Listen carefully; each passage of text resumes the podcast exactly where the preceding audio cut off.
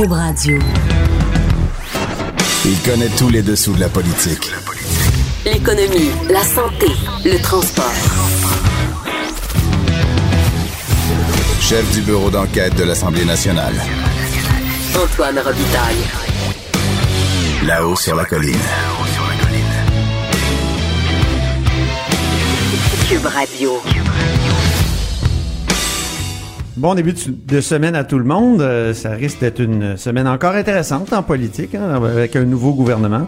On a beaucoup d'ailleurs de sujets forts à l'émission aujourd'hui, euh, dont le premier qui est euh, Lowe's, qui ferme neuf magasins au Québec. Lowe's, là, c'est cette compagnie américaine qui a avalé Rona en 2016 et donc euh, et depuis ce temps-là, on se demande si on n'aurait pas dû bloquer cette transaction au gouvernement du Québec. Et puis, euh, ben, quand on voit des, des- annonces comme celle-là, on se dit, ben oui, on aurait dû. Deuxième sujet, c'est euh, Marois Risky qui sera avec nous. Marois Risky, c'est la députée libérale de Saint-Laurent, mais aussi une experte euh, de la fiscalité, donc du, du droit fiscal. Et on va se poser la question, est-ce qu'il faut imposer les GAFA? Qu'est-ce que les GAFA? Le Google, Amazon, Facebook et autres. Euh, troisième sujet, Joseph Facal sera avec nous en direct de France. On va essayer de dresser des parallèles entre la Nouvelle-Calédonie, qui hier s'est prononcée contre son indépendance, et euh, son indép- indépendance de la France, évidemment, et, et, et nos, nos fameux référendums de 80 et 95. Puis on va finir ça avec Rémi qui va, tel une vigile, tel un vigile ou une vigile, euh, nous dire euh, ce qu'il y a à surveiller cette semaine en politique québécoise. Mais je commence avec euh, notre vadrouilleur, Jean-François Gibault, chef des recherchistes à QMI. Bonjour Jean-François. Bonjour Antoine. Alors, euh, Lowe's qui euh, ferme neuf magasins au Québec, évidemment, on est porté à se dire, mais pourquoi, pourquoi on a accepté au gouvernement du Québec que cette transaction-là se fasse en 2016, c'est-à-dire que Lowe's avale Rona? Ben oui, mauvaise surprise ce matin et la, la question qui se pose, c'est euh, que pouvait faire le gouvernement du Québec pour euh, peut-être bloquer euh, la transaction? Souvent, c'est pas possible, mais on se souviendra que dans le cas de Rona, euh, il y avait euh, des joueurs institutionnels, donc euh, la Caisse de dépôt, Investissement Québec, le Fonds de solidarité. Donc, eux, il y avait des billes dans Rona, là. qu'il y avait une minorité de blocage qui rendait impossible donc euh, le- le- le- l'achat d'une de Rona par une compagnie étrangère. Ça a été toute une histoire, ça, la, la, Ça la a été vente de une Rona. histoire. euh, Il y a parce eu- qu'il y a eu une commission parlementaire là-dessus pour savoir exactement ce qui s'était passé. On s'est rendu compte que le ministre du Développement économique de l'époque, Feu Jacques Daou, euh, lui était assez défavorable à cette vente-là. Il aurait aimé peut-être que qu'Investissement Québec euh, refuse. Ouais. Euh, on n'a jamais su trop quel était son, son rôle là-dedans. Ça a été compliqué. Ça a même fait l'objet de son, de je dirais, son testament euh, d'outre-tombe D'outre-tombe, qu'on a obtenu l'an passé, là, ici au bureau d'enquête. Donc, c'est, vraiment un sujet intéressant, là. Ben, faut se souvenir que euh, l'ancien ministre, M. Bachand, euh, avait pris l'initiative de constituer cette minorité de blocage. Oui. Et euh, Raymond Bachand, donc en 2011, en- 2012. en 2012, 2012. Qui euh, jugeait bon de protéger l'entreprise. Donc la question se posait si c'est à l'initiative du gouvernement qu'on avait protégé Rona, est-ce que c'était aussi à l'initiative du gouvernement qu'on avait laissé tomber euh, les actions de Rona qui nous permettaient de protéger l'entreprise? Et là-dessus, M. Daou euh, a semblé euh, a semblé euh, dire qu'il s'opposait à cette transaction, mais laissait la responsabilité sur les épaules des administrateurs de Rona. C'est ça. Alors qu'il aurait probablement été consulté. Et l'autre question que ça pose, bien sûr, c'est les garanties. Souvent, Ouais. on dit quand on autorise une transaction, euh, quelle garantie on obtient que l'économie du Québec va pas en souffrir? Euh, donc, des garanties concernant, dans le cas de Rona, il y a un nombre euh, très important de fournisseurs qui alimentent le réseau. Oui. On a le siège social également qui est Donc sur ça, c'est des gens qui, qui, qui vendent du bois, euh, finalement. Par exemple, des fournisseurs d'outils, de bois, des choses comme ça. ben oui, des vis, du bois, tout ce qu'on trouve dans une quincaillerie. Donc, ces, ces fournisseurs-là, ils, ils venaient du Québec. Je sais qu'ils sont plaints depuis la, la vente de Rona à Là, d'avoir un peu moins de contrats avec euh, la chaîne? Bien, évidemment, le problème dans ce temps-là, c'est que Lowe's est une grosse, grosse chaîne américaine qui a ses réseaux de fournisseurs là-bas et euh, il y a toujours la crainte que nos fournisseurs locaux ici soient remplacés par, euh, par ces fournisseurs-là à l'étranger. Puis là, on va fermer neuf magasins. Neuf Et- magasins, beaucoup dans la région de Montréal, oui. Ah, il faut se souvenir, hein, Jean-François, tu t'en souviens sûrement, quand la vente a été faite, il y a la ministre qui était toute nouvelle ministre à l'époque, Dominique Anglade, qui était ministre du Développement économique, ministre de l'économie pour être plus précis. Et voilà, voilà euh, retournons à cette déclaration de l'époque ici sur les ondes de, de, de, de LCN. C'est spectaculaire quand on réécoute ça aujourd'hui. Dominique Anglade, en 2016. Une fondation qui est souhaitée, qui a certainement un avantage pour nous d'aller apprendre, euh, notamment au niveau des manières innovantes de travailler qu'ils ont et euh, de faire bénéficier de ça à l'ensemble des fournisseurs, des fournisseurs québécois. C'est pas comme ça. Donc, c'était vraiment un souhaitable, le mot qu'elle a utilisé. donc, une transaction souhaitable. Quand on voit neuf euh, magasins fermés aujourd'hui, que les fournisseurs se plaignent d'avoir moins de contrats, fournisseurs québécois, évidemment, euh, on se demande si c'était vraiment souhaitable.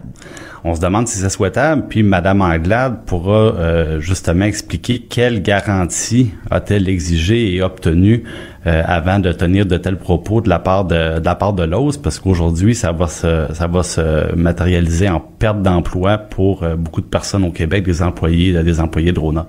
Parce qu'on n'aime pas ça perdre des sièges sociaux dans, dans une économie. Là, je me souviens de tu parlais de Raymond Vachon tout à l'heure, Raymond Vachon qui s'était qui avait dit qu'il avait s'était entendu lors de la vente euh, d'Alcan, par exemple, et qui avait une entente béton on a vu à quel point le béton est friable dans, dans ces ententes-là. Ah, ben, des fois, le béton peut se désagréger.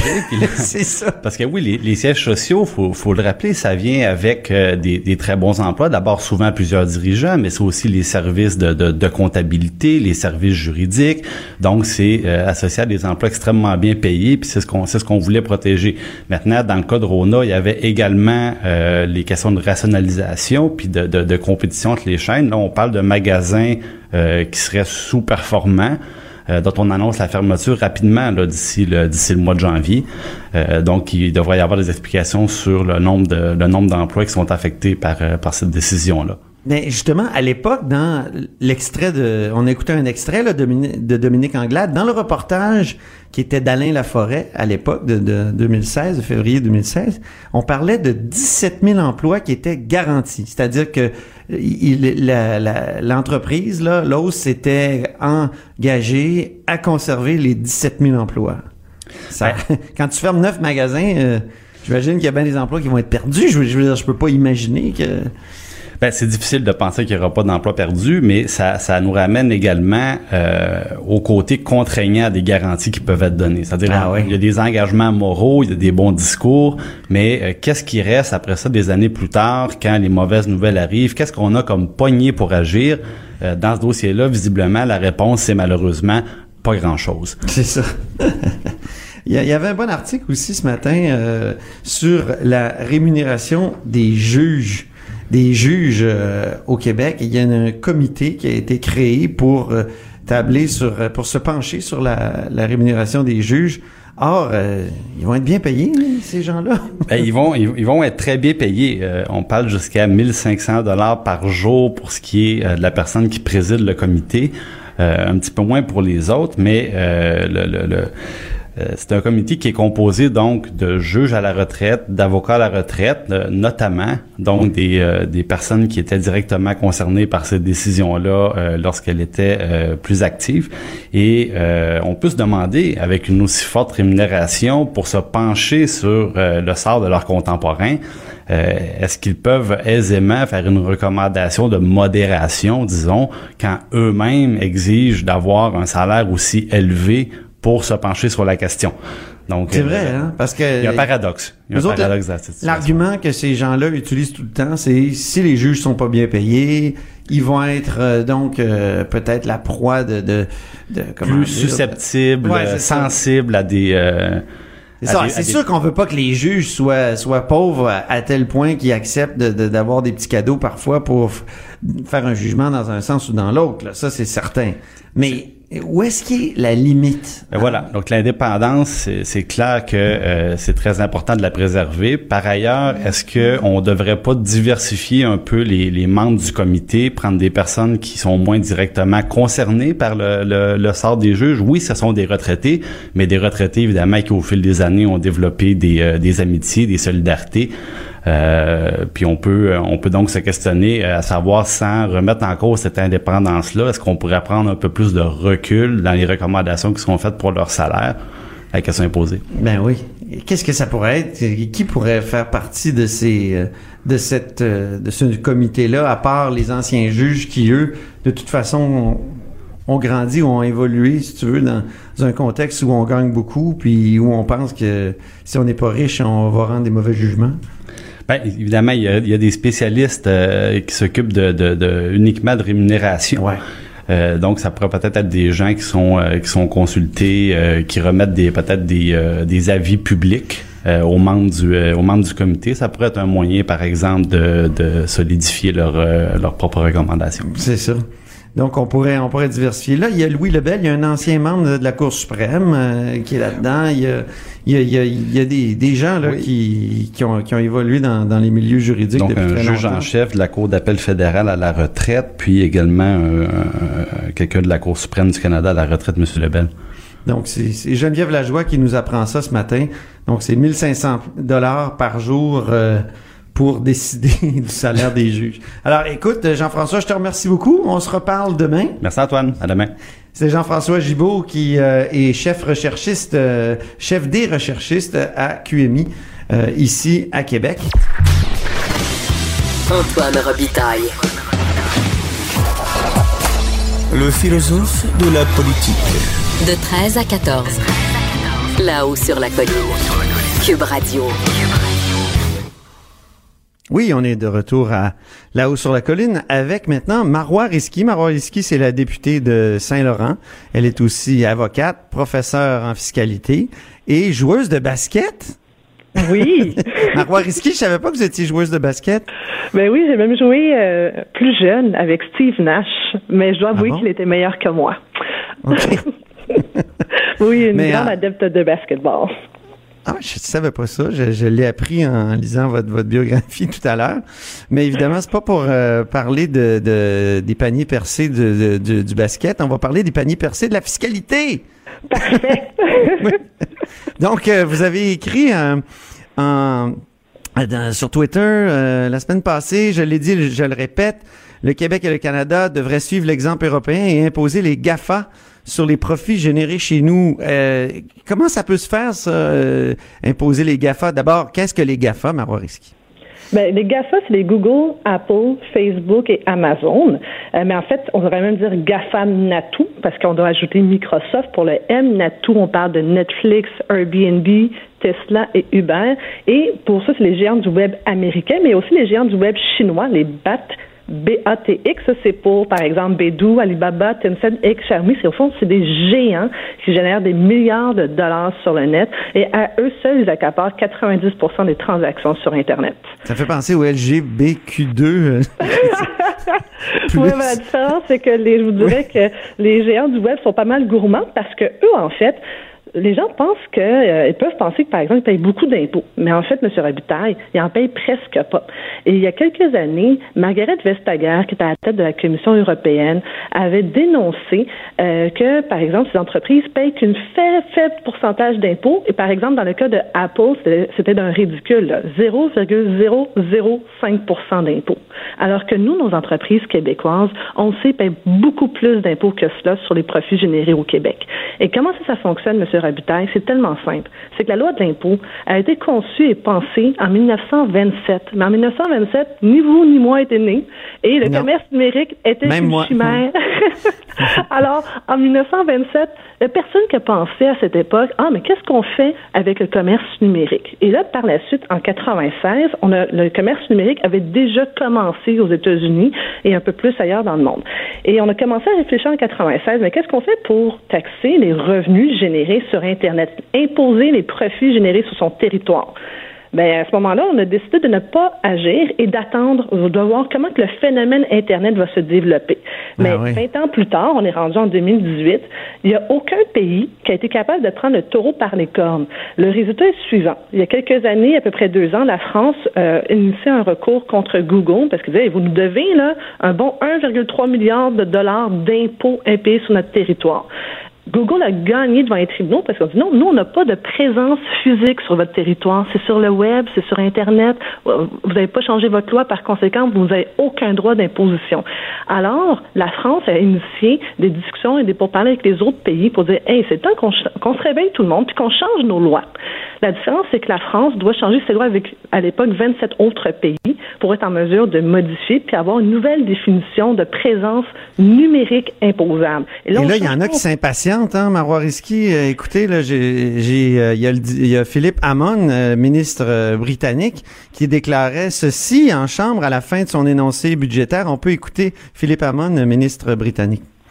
Speaker, there is one standout example of where the rules of the game must evolve now if they are to keep up with the emerging digital economy. Digital platforms delivering search engines, social media, and online marketplaces have changed our lives, our society, and our economy, mostly for the better. But they also pose a real challenge for the sustainability and fairness of our tax system. The rules have simply not kept pace with changing business models, and it is clearly not sustainable or fair that digital platform businesses can generate substantial value in the UK without paying tax here in respect of that business. Donc, il a annoncé, le ministre, qu'il y aurait une taxe de 2 sur certains services numériques bien identifiés, là, c'est moteurs de recherche, réseaux sociaux, galeries marchandes en ligne. C'est intéressant, ça, quand même, comme développement pour ceux qui disent comme vous qu'il faut les taxer. Ben oui, bien effectivement. Et ça, c'est euh, la démarche britannique s'inspire de la démarche européenne qui avait été initiée par Pierre Moscovici de la Commission européenne, qui lui mhm. avait proposé euh, 3% sur les revenus générés sur un territoire, ce qui permettrait en fait de protéger l'assiette fiscale. Parce qu'en ce moment, elle s'érode. Parce que je vous donne un exemple. Vous avez une entreprise, un géant du web qui fait des milliards de profits, mais qui paye aucun impôt parce qu'il les délocalise artificiellement vers Internet, ce qu'on appelle dans un nuage ou vers un paradis fiscal tel que les îles Caïmans. Alors, maintenant, c'est le temps d'agir et on l'entend. Hein. Euh, ils sont exaspérés. Ils disent, oui, c'est vrai que ça prendrait un consensus mondial, mais ça fait des années qu'on essaie d'avoir un consensus mondial sur cette question on ne l'a jamais obtenu. Alors, dans l'attente d'avoir finalement un consensus, on peut agir au niveau local. Chez nous, à la maison, on modifie notre loi, puis on va voir si les autres pays un jour modifient la loi, mais on pourra s'entendre pour uniformiser nos lois. Mais la première étape, ça commence toujours au domicile. Donc, par exemple, nous ici, M. Robitaille, on peut agir. Ottawa, par exemple, pourrait, d'un matin, adopter une législation beaucoup moins complaisante face aux géants du web, que ce soit américains ou chinois.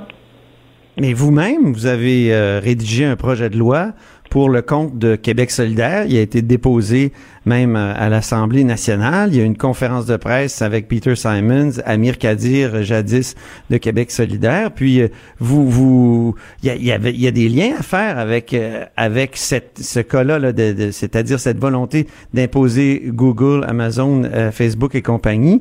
Et ce que vous aviez déposé en 2017, c'était il y a un, il y a un an exactement. Oui.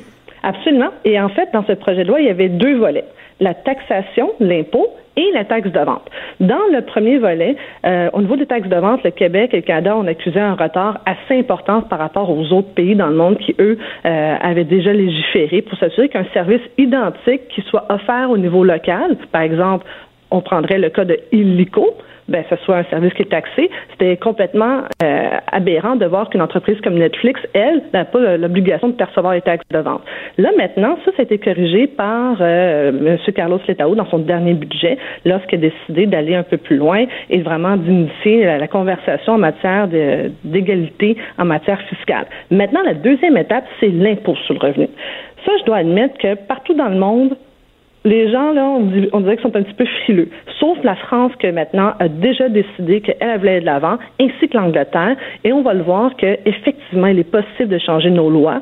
Euh, même Bruno Le Maire euh, a indiqué euh, en fin de semaine que les politiciens qui ont trop peur des GAFAM, peut-être que leur place n'est pas justement en politique. Mais justement, lors de cette conférence de presse-là, vous, Marois Risky, vous, vous disiez Espérons que le ministre des Finances, M. Letao, aura le courage politique de le, faire cheminer, ce projet de loi-là? Est-ce qu'il a manqué de courage, euh, Carlos Letard? Au contraire, parce que même s'il avait reçu, lui, une fin de non-recevoir dans le dossier de Netflix par rapport à Ottawa, il a quand même décidé d'agir sans Ottawa. Et ça, pour moi, c'est déjà une grande avancée parce que souvent, on essaye, nous, d'arrimer nos lois fiscales avec le fédéral. Et là, cette fois-ci, c'est la première fois qu'on va agir là, sans du tout avoir euh, le hockey de Ottawa là-dessus. Puis je vous rappelle que nous sommes quand même, en matière fiscale, pleinement autonome au Québec. Aussi, on a notre propre agence pour collecter nos, nos taxes et nos impôts. Maintenant, où est-ce qu'on doit aller plus loin? C'est vraiment au niveau de l'impôt sur le revenu. Et oui, il faudrait qu'on arrive à, peu près en même temps que l'Angleterre, parce que c'est, on ne veut pas non plus faire cavalier parce que c'est vrai que ça pourrait avoir des conséquences au niveau de nos entreprises qui viennent faire des affaires ici. Mais en ce moment, d'où le manque de courage de certains de certains ministres. Peut-être, mais moi, je vous dis qu'en ce moment, il n'y en a pas vraiment de manque de courage parce qu'on a déjà réglé le premier volet. Il fallait aller par étapes. Et tous les autres pays, quand je regarde, parce que j'ai quand même étudié bien comme il faut la question du commerce numérique. Partout dans le monde, on a d'abord réglé le dossier des taxes de vente. Tout le monde a fait ça. C'est la première étape parce que c'est la plus facile des moins faciles.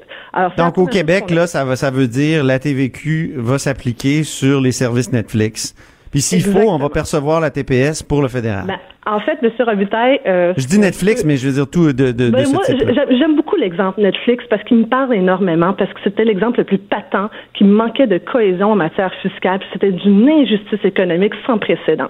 Dans le dossier Netflix, euh, oui, les taxes vont s'appliquer. Mais au-delà de ça, il faut penser aussi aux abonnements de Netflix. Vous savez, les Québécois qui s'abonnent présentement pourraient penser que l'argent qu'ils donnent à Netflix, mais une portion qui va au fisc québécois ou au trésor euh, fédéral. La vérité, c'est que c'est non, parce que les abonnements sont délocalisés à l'extérieur du pays. Alors, il n'y a ah pas d'impôt collecté là-dessus.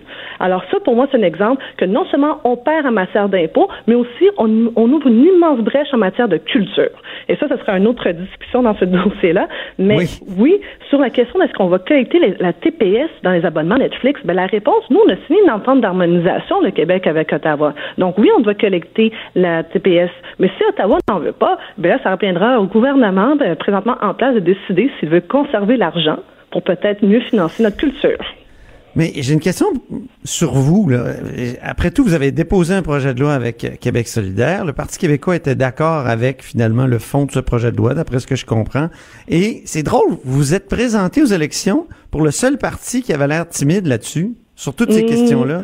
Monsieur Robitaille, le Parti euh, libéral, le gouvernement libéral, c'était le parti qui a le plus agi sur la question Partout au pays, je peux vous le dire, il n'y a aucun autre endroit qui a bougé sur cette question. Je vais vous donner des exemples concrets. Dans le dossier Uber, qu'on le ou pas, là, là-dedans, là, ça a été là, vraiment, je moi je me rappelle, il y avait beaucoup de discussions. Les gens disent non, il ne faut pas qu'ils collectent les taxes de vente. Il y a beaucoup de pression pour que Uber ne soit pas sujet à collecter les taxes de vente. Oui, de la part des jeunes libéraux notamment.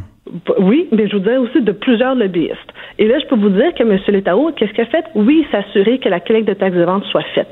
Mais si on continue en matière de euh, s'assurer que euh, Airbnb soit en quelque sorte assujetti aussi aux taxes, non seulement ils doivent collecter la taxe sur l'hébergement, mais maintenant ils vont aussi être en mesure de devoir collecter les taxes de vente. Et on continue. Maintenant, Netflix, même si pour Ottawa, c'était pas populaire de le faire, parce qu'on sait, hein, M. Robitaille, c'est jamais populaire de dire qu'on va imposer une taxe. à moins qu'on explique que c'est que c'est une question de justice fiscale. Mais même quand on l'explique, je vous dirais que même moi, quand moi je, parle dans l'espace public, je dis on doit avoir une justice fiscale, les gens disent ben non, on taxe davantage de consommateurs. Ils ont raison d'une part, parce que c'est vrai qu'au final, c'est le consommateur qui doit payer cette taxe, ainsi que l'impôt. Hein. Ça, faut quand même que les entreprises vont quand même refiler au final toute facture fiscale au consommateur final. Cependant, tous nos services publics auxquels on, a droit puis auxquels on veut préserver, que ce soit l'éducation, les garderies, les CPE, tout cela a un coût. Puis la seule façon qu'on peut les préserver, c'est en maintenant notre assiette fiscale. Et mm. présentement, notre assiette fiscale, elle diminue d'année en année car une grosse... C'est ça. Prenons l'évasion fiscale pratiqué par euh, des Québécois et des, des, banques. Il y a eu un mandat d'initiative de la Commission des finances publiques. Vous êtes venu même témoigner comme comme experte à l'époque. Euh, c'est euh, il y, a quoi? Il y a, il y a, deux ans, il y a trois ans, en 2015. Puis il y a eu une grande déception face à, ce que le gouvernement a fait de ce rapport-là, notamment sur les paradis fiscaux. Est-ce que même même dans la députation là, il y avait le député de Montmorency, Monsieur Bernier, qui avait été bien déçu de que, son rapport n'ait pas été appliqué en entier. Encore là, il semble que les libéraux, euh, le gouvernement libéral n'a pas euh, tout fait ce que vous préconisez. Ben, écoutez, c'est sûr que ça dépend toujours de comment qu'on le regarde. Moi, j'ai regardé euh, le rapport. Est-ce que tous les rapports, on applique euh, toutes les recommandations? J'ai rarement vu un rapport où est-ce qu'on applique toutes les recommandations. Maintenant, il y en avait une que moi, me tenait particulièrement à cœur, c'était au niveau de l'expertise. Avant, en matière de fiscalité internationale, le Québec s'en remettait à Ottawa. Et Ottawa, malheureusement, nous a failli à plusieurs reprises. Alors, une des recommandations, c'est qu'on s'approprie le dossier de la fiscalité internationale et qu'on ajoute de l'argent pour former nos travailleurs chez Revenu Québec pour aller chercher cette expertise. Ça a été fait dans les mois qui ont suivi le dépôt du rapport. Il y a eu une annonce qui a été faite par M. Letao pour ajouter une brigade de 75 personnes qui vont, eux, leur mission, c'est de maîtriser la fiscalité internationale, puis d'arrêter de courir après les petits poissons, puis vraiment de viser les gros requins. Et ça, pour moi, c'est déjà une avancée. Parce que lorsqu'on est capable, chez nous, d'avoir de l'expertise, on n'a plus besoin d'attendre après Ottawa. Ben, merci infiniment pour euh, ces réponses très précises, comme toujours, euh, Madame Risky. Et puis, euh, au plaisir de, de, vous parler une prochaine fois. Avec grand plaisir. Merci à vous. Donc, c'était Marois Risky, qui est député de Saint-Laurent, qui est avocate, professeur en fiscalité, député libéral. De 13 à 14. Là-haut sur la colline. La politique autrement dit. Cube Radio. On sait, euh, le Québec n'est pas la seule petite nation ou nation euh, non souveraine à avoir choisi euh, de ne, pas devenir souveraine, vraiment librement. On pense à l'Écosse. Mais là, il y a la Nouvelle-Calédonie aussi qui s'ajoute à la liste. On en discute, parce qu'il y a eu un référendum hier, on en discute avec Joseph Facal, qui est en France actuellement. Bonjour, Joseph. Bonjour, Antoine. Alors, dans, la liste de ces pays-là là, qui sont pas souverains, ou plutôt ces nations qui sont pas souveraines, puis euh, qui auraient pu le devenir, euh, on ajoute la Nouvelle-Calédonie. La Nouvelle-Calédonie, après la Catalogne, après l'Écosse et après le Québec euh, deux fois. En effet, on a, on a longtemps eu le sentiment que nous, les Québécois, étions les seuls à avoir rejeté ce que partout ailleurs on semble trouver parfaitement normal. Mais non, mais non. Il semblerait qu'en ce début de 21e siècle, d'autres viennent rejoindre les Québécois. Je ne sais pas s'il faut s'en réjouir ou le déplorer. Enfin, vous connaissez mes vues là-dessus. Oui, c'est ça exactement. Mais dans le cas de la Nouvelle-Calédonie, on pensait que le, le, le nom l'emporterait euh, de façon beaucoup plus euh, importante, de, façon beaucoup plus claire. Le nom l'a emporté avec 54,6% Oui, en fait, le résultat a été beaucoup plus serré euh, que ce qu'on pensait. Les derniers sondages donnaient au nom un résultat autour de 70 et finalement à 56-44, euh, effectivement, il y a eu une indéniable poussée indépendantiste. Il faut aussi euh, ajouter que, euh, à la différence, par exemple, de la Catalogne, où l'un des deux camps avait largement boycotté l'exercice, cette fois-ci, on a eu un taux de participation de 80% ce qui donc montre que le, le, le, débat a réussi vraiment à toucher la société néo-calédonienne. Ben 80% ben oui, c'est fort comme participation. C'est un des parallèles qu'on peut faire entre la situation nouvelle néo-calédonienne et euh, les référendums au Québec. Parce qu'il y a toujours eu des participations très très importantes au référendum. Je me souviens plus de celle de 80, mais qu'en 95, on était quoi à 93% de participation, si je me souviens bien? Oui, tout à fait. Oui, oui, absolument. En fait, il y a il y a plusieurs ressemblances que l'on peut faire. Euh, je vous dirais que la première est que, euh, comme au Québec, l'exercice d'hier s'est déroulé absolument sans violence. Il n'y a pas eu d'incidents déplorables. Bon, dans le nord de la Nouvelle-Calédonie, il y a quelques jeunes qui ont brûlé des pneus, mais absolument rien de sérieux, pas de violence. Un autre parallèle à faire, c'est évidemment euh, dans le, discours de chacun des deux camps. Je ne vous étonnerai pas en vous disant que le camp du non a beaucoup parlé de la stabilité, de la sécurité économique, du 1,4 milliard d'euros que la France métropolitaine investit en Nouvelle-Calédonie. Et de l'autre côté, dans le cas du oui, ben, on a évidemment beaucoup parlé de fierté, d'identité, d'autonomie, d'achever un processus de décolonisation. Donc là-dessus, effectivement, il y avait des parallèles à faire. Un autre parallèle vraiment beaucoup plus étonnant, c'est que là-bas, comme chez nous au Québec, il y avait un évident clivage ethnique. Quand vous regardez qui a voté pourquoi, c'est pas le même clivage que chez nous, évidemment. On est en Polynésie française. Mais il y avait un clivage. En ce sens que euh, les, les, les, aborigènes, les autochtones, qu'on appelle là-bas les Kanaks, eux ont très majoritairement voté pour le oui. Alors que ceux qui sont d'origine européenne, ceux que normalement on appellerait les blancs, si le terme n'était pas devenu politiquement incorrect, qu'on appelle là-bas les caltoches, eux ont massivement voté pour le non. Alors c'est pas le même clivage que chez nous, mais on voit que comme chez nous, qui vous êtes explique en bonne partie comment vous allez voter. Et enfin, le quatrième et dernier parallèle que j'ai vu, c'est l'attitude des jeunes. Euh, j'ai senti ah en lisant les comptes, oui, j'ai senti en lisant un peu les comptes rendus que en Nouvelle-Calédonie, beaucoup de jeunes ne comprenaient pas ce débat. Ce débat leur passait par-dessus la tête. Beaucoup de jeunes se demandaient pourquoi nos aînés veulent l'indépendance.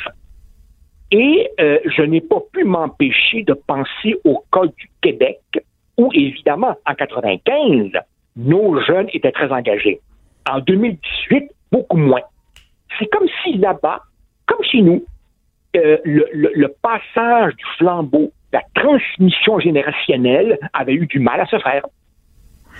Ah oui, c'est une question euh, à laquelle euh, c'est une réponse à, une question à laquelle les jeunes ne se posent plus, comme disait euh, Mathieu Bocoté en fin de semaine. Là, il y avait l'Institut de recherche sur le Québec qui tenait son, discours et donc on pourrait dire ça là-bas aussi dans cette toute petite nation de quoi? 280 000 personnes, hein, c'est pas énorme. Oui, oui, ben là, là, effectivement, Antoine, en, disant qu'il y a là-bas 280 000 personnes, vous m'ouvrez un, boulevard pour que, euh, après vous avoir dit des ressemblances, euh, on, insiste un peu sur les différences. Ben Effectivement, il y a 280 000 personnes, c'est même pas la ville de Laval. On est à 18 000 kilomètres du territoire français. On est à côté de l'Australie et de la Nouvelle-Zélande pour situer un petit peu nos auditeurs. Donc, la vérité oblige à dire que, alors qu'au Canada, la possibilité que le Québec devienne indépendant avait évidemment euh, euh, causé beaucoup d'angoisse dans le Canada anglais. Ici, dans la France métropolitaine. Mais ça aurait coupé géographiquement, hein, Joseph? Ça aurait coupé la Fédération canadienne? Tout à fait. Tout à fait. Alors, que là, c'est un territoire qui est très loin. Ben voilà, voilà. Ici, dans la France métropolitaine, c'est un débat qui a été suivi avec, je vous dirais, beaucoup d'indifférence. Les médias ne s'en sont euh, ne se sont penchés là-dessus que, que, que 24-48 heures avant le vote. Et la vérité oblige à dire que la plupart des experts semblaient être d'accord pour dire qu'il n'y a pas un fort intérêt stratégique pour euh, la France à garder sa souveraineté sur un territoire qu'on appelle le Caillou. Ah oui, le Caillou, ah oui, c'est ça. Ben, ça. ça. fait penser à Terre-Neuve, ça, The Rock? Euh, oui, oui, c'est vrai, c'est vrai. Et, par ailleurs, bon, euh, en, termes stratégiques, euh, je, je, vous rappelle que la principale ressource de la Nouvelle-Calédonie, c'est le nickel.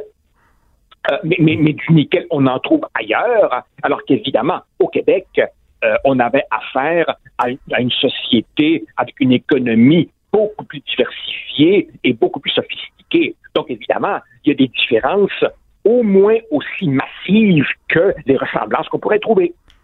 Mais revenons juste aux ressemblances pour finir.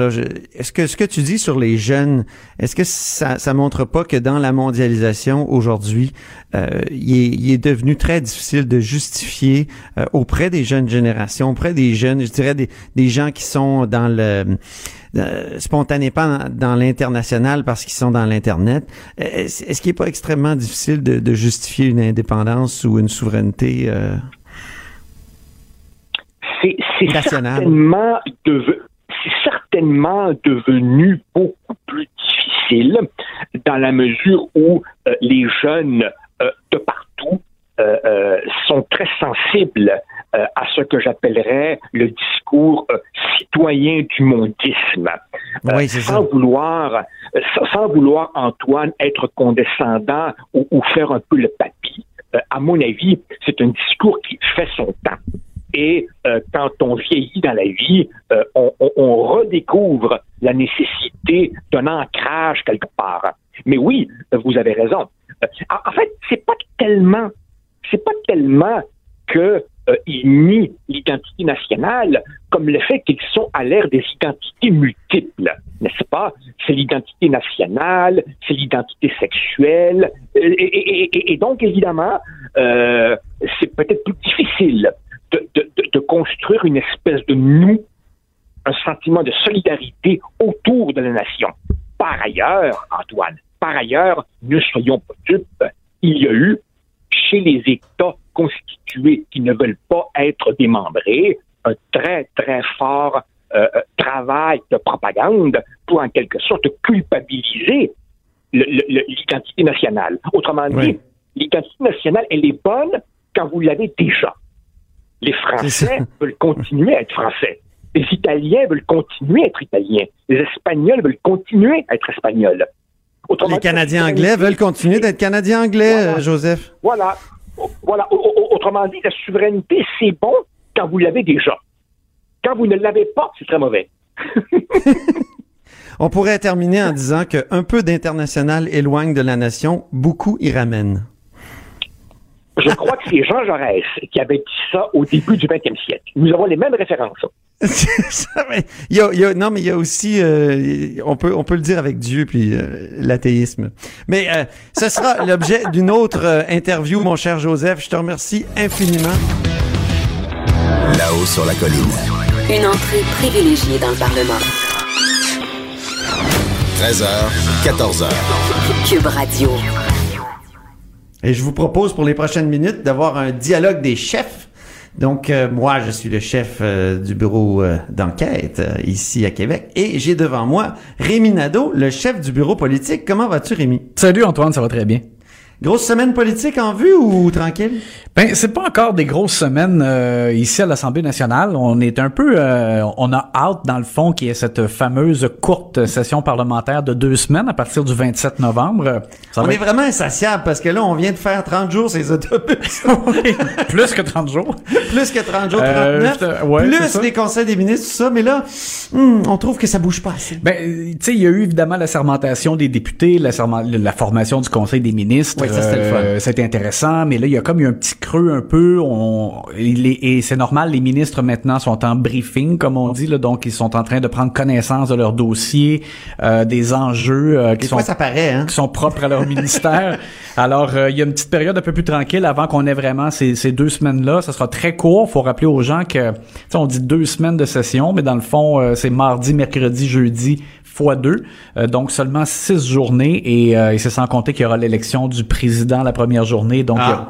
Donc, pas grand on peut quasiment dire cinq journées. Ça va être François Paradis. Oui, ce sera François Paradis euh, parce que euh, bon, euh, il y avait Christine Saint-Pierre qui avait lancé un appel à la solidarité féminine pour qu'il y ait une candidate au poste de, de, de, présidente finalement. Et puis c'est ça a comme resté écho. Il y a personne qui a vraiment donné suite. Ça c'est à la fin du mois. Là. Ouais, alors tu sais, elle, a ça, elle, a changé d'idée, donc elle, a changé d'idée. Oui, hein, ouais, c'est ça. Il y aura pas de. Je pense qu'elle a compris dans le fond que les appuis, même dans les autres parti, même dans son propre parti chez les libéraux, euh, à la candidature de François Paradis sont déjà suffisamment importants et c'est comme, tu sais, j'ai compris dans le fond que de son côté, elle s'est dit c'est déjà fait, on va laisser faire. Alors euh, ça, il y a pas vraiment de pas de véritable enjeu, ce sera François Paradis Mais là, cette semaine, quoi, il va y avoir Donc, des- cette des- semaine, oui. Si on revient à cette semaine, donc c'est sûr qu'il y a un conseil des ministres euh, euh, mercredi, mais... Ah, ça, ça va être actif, je pense. Ben là, il y a beaucoup de, de questions qui vont se poser parce que comme on a, on a vu très peu justement les ministres depuis euh, la sermentation, euh, même M. Legault lui-même euh, euh, aura des, des, des réponses à fournir sur différents enjeux. Euh, et euh, par contre, il y a déjà prévu une rencontre et une, un déplacement, donc il va aller au Saguenay-Lac-Saint-Jean Eh euh, pour rencontrer la mairesse euh, de Saguenay, José Néron, qui elle succède à Jean Tremblay, qui a été là évidemment pendant des, de nombreuses années. Euh, José Depuis Né- le 19e siècle. José Néron est là, elle, depuis un an, bien en place. Et euh, donc, pour François Legault, on voit un peu une trame, c'est-à-dire depuis qu'il a été élu, euh, il s'était forcé que- pratiquement là, dès les, les premiers jours à aller d'abord à Gatineau. Il avait rencontré euh, Maxime Pedneau-Jobin, le maire euh, de Gatineau. Et Après l'ouragan qui a frappé ça avait permis Gatineau. d'aller voir les sinistrés aussi là, à la suite de la tornade. Et, et, euh, Puis son... de dire, euh, remboursez-les vite. euh, Ouais.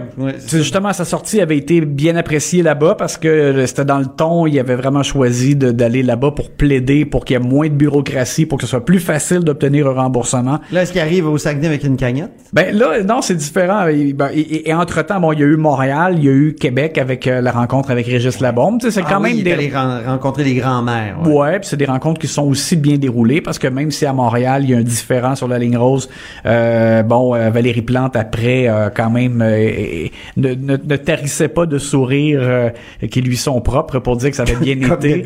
Ouais, c'est ça pour dire que ça avait bien été, qu'ils avaient eu du plaisir et Monsieur Legault a quand même laissé un peu une place à l'ouverture comme il l'avait fait précédemment en campagne pour dire que la ligne rose si c'est pas un métro, si c'est un lien qui, qui est sur la euh, que là il y avait peut-être une ouverture à, à discuter. Bon, euh, à Québec, euh, Régis Labaume est rentré dans le rang pour le troisième lien. à l'est, Double salto arrière de la part de Régis Labaume. alors, euh, fait donc tout ça pour dire que ça, c'est des moments qui ont été positifs à date pour François Legault dans des semaines quand même pas faciles où il y a eu José. Néron, est-ce qu'elle pourrait changer d'idée sur certains sujets? Ben, dans le cas de José Néron, ce qui peut peut-être être euh, payant là pour euh, Monsieur Legault, euh, mais on verra, c'est c'est de voir un peu toute sa, sa position concernant le centre Georges Vézina, parce que là-bas, c'est l'aréna, c'est là où, là où jouent les Saguenayens de Chicoutimi, Oui, dans le oui, Junior ok. majeur du Québec notamment, où il y a des spectacles. Et euh, l'endroit est vraiment désuet là, depuis des années. euh, de- en campagne électorale, il y a beaucoup de... Ben, euh, par exemple, les libéraux de Philippe Couillard euh, s'étaient prononcés pour là, le- le- un, un projet de modernisation. Euh, José Néron a présenté euh, un projet, si je me rappelle bien, qui, qui était d'environ 80 millions de dollars pour euh, complètement refaire l'amphithéâtre euh, de, de bout en bout, là, avec même des, des ajouts de stationnement puis des choses comme ça.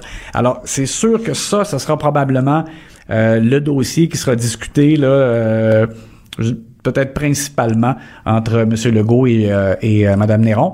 Au-delà de ça, quand même, aussi, ce qu'il faut voir, je pense, c'est que Je sais pas s'il va aller voir Philippe Couillard en tant ben, un petit, euh, ouais, un petit tour vers, vers, vers Robert Val, Saint-Félicien. Ah c'est vrai, il est en voyage, Monsieur Couillard. Ouais. Ouais, ben, j'allais dire, c'est quand même loin aussi. Oui, c'est euh, vrai, c'est vrai, c'est des vrai. fois, on, on oublie qu'à à, à l'intérieur même d'une région, il y a des, des, des extrémités, c'est quand même assez loin. oui, c'est vrai. Euh, mais euh, oui, je, je reviens sur le fait que aussi ce qui est, ce qui est bon, là, là, je pense, dans ces déplacements-là pour François Legault, c'est que comme il a été élu en promettant euh, le changement euh, et que après dans ses discours, il a été très humble, a parlé de rester proche des gens, Ah oui. des préoccupations de la population. Donc, je pense qu'il il gagne à aller sur le terrain, dans, dans les régions, et aller faire des rencontres et euh, parler aux gens vraiment là, en personne. Euh, je pense que ça montre une préoccupation de rester connecté déjà.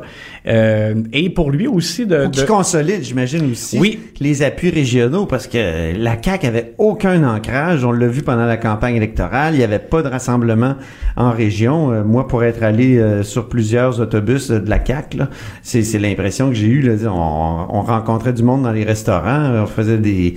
Mettons, on allait dans des centres d'achat, mais euh, il n'y avait pas euh, vraiment d'ancrage de la coalition Avenir Québec. Alors peut-être que c'est le défi pendant les quatre prochaines années d'essayer de s'ancrer un peu pour garantir au moins quelques victoires euh, par la suite. Oui, c'est ce que je pense aussi. Ça permet de, de mettre en place davantage, euh, peut-être, là, de, de, de, de, de, gens, d'organisations et de, de, d'être présent, en fait, là, comme ça. Alors, c'est, je pense, dans, dans cet esprit-là aussi que ce déplacement-là est fait. C'est ça. Est-ce qu'il y a d'autres déplacements dans ce type-là qui, qui est prévu? Ben, euh, pour l'instant, je, euh, je, ne le sais pas. Euh, on, on, a tenté même aussi d'avoir plus de détails de la CAC sur les, les sujets qu'elle allait discuter. Ils sont restés très vagues. Là, on n'a pas voulu vraiment donner d'informations encore. et chose certaine, c'est que là, c'est sûr que du côté de la CAC, les ministres sont préparés. Il y a la session parlementaire très courte qui s'en vient. Marie-Chantal Chassé va aller au, à la COP 24, la conférence sur les changements climatiques en Pologne. Euh, on sait que c'est du, euh, du 3 au 14 décembre, si je me rappelle mhm. bien. Mais... On peut pas y aller pendant les, les, les, les, les quoi, les 10, 10 jours, là. Non, non, non, exactement. Il va juste quelques jours. Et ça, j'ai vérifié euh, même avant qu'on entre en onde et on sait toujours pas de quel de, de quel de quand à quand exactement va être là. Mais euh, ça nécessite une grande préparation. Sinon, pour ce qui est de François Legault comme tel, euh, on sait qu'il va aller à Davos euh, à la fin janvier. Ça, c'est un pas mal un must, on pourrait dire. Chaque premier ministre du Québec est allé à Davos au Forum économique mondial, où il y a non seulement des, euh, des décideurs, des, des chefs d'État, mais il y a aussi des, des, des, dirigeants de grandes entreprises qui sont là. C'est un endroit pour aller faire des contacts, pour nouer des, des contacts et tisser des liens qui peuvent, par exemple, amener des investissements plus tard au Québec. Alors ça, c'est François Legault y sera. Et d'ici là, il s'est pas écarté qu'il y ait peut-être un autre déplacement à l'extérieur, mais euh, on parle pas d'un voyage outre-mer, mais peut-être euh, aux États-Unis? Peut-être aux États-Unis, mais euh, là encore, comme j'ai mentionné, la CAC a refusé de donner euh, plus d'informations. C'est une tradition d'aller aux États-Unis assez vite après l'élection. Là. Oui, exactement. Et ça, c'est comme ça semble un peu dans l'air, mais malheureusement, là, on n'a pas de, de, confirmation encore là-dessus. Puis tout ce temps-là en coulisses, les deux tiers partis luttent pour leur reconnaissance. Exact. Euh, les discussions, on sait qu'elles ont euh, qu'elles ont lieu. Donc c'est le Parti québécois et Québec solidaire qui veulent être reconnus comme des partis, donc avoir des budgets conséquents, puis avoir des temps de parole euh, reconnus à des partis, euh, donc troisième et quatrième opposition. Et je pense qu'il fait pas de doute qu'ils vont obtenir la deuxième et troisième opposition. Deuxième et troisième. Ouais. Et je pense qu'il fait pas de doute qu'ils vont obtenir cette reconnaissance là. Je, je, me mets à la place, par exemple, du gouvernement de la CAC et on se rappelle par exemple Martine Ouellette comme député indépendante euh, qui voulait intervenir à chaque fois qu'il y avait une motion, à chaque fois qu'il y avait une prise de position de l'Assemblée nationale. Il fallait compter sur le fait qu'elle, comme députée indépendante, réclamait un droit de parole, le temps de s'exprimer. Bon, alors c'est sûr que les, les deux, euh, tu sais, Québec solidaire et Parti québécois pourraient dire à la rigueur, ben si on n'est pas reconnu comme parti, on va siéger comme député indépendant. Et comme député indépendant, ben à la rigueur, et c'est ça, ils pourraient tous demander un, un temps de parole à chaque motion. Bon, alors je pense que ne serait-ce que pour euh, assurer euh, un bon déroulement des travaux parlementaires, il y a un avantage là. Et aussi, je pense aussi que les, les euh, autant les, la CAQ que les libéraux vont reconnaître que les deux partis n'ont pas obtenu le nombre de députés suffisant, le nombre de, de, de pourcentage de votes suffisant, mais en suffrage, quand même, on n'est pas très loin non plus. Non, Et je pense qu'on va reconnaître quand même. 700 000, 600 000, c'est ça. OK. Eh ben, merci beaucoup, Rémi Nadeau. Toujours très agréable d'avoir ce dialogue des chefs. C'est un plaisir. Ben oui, c'est un, un plaisir qui va être renouvelé, je crois. Cube Radio.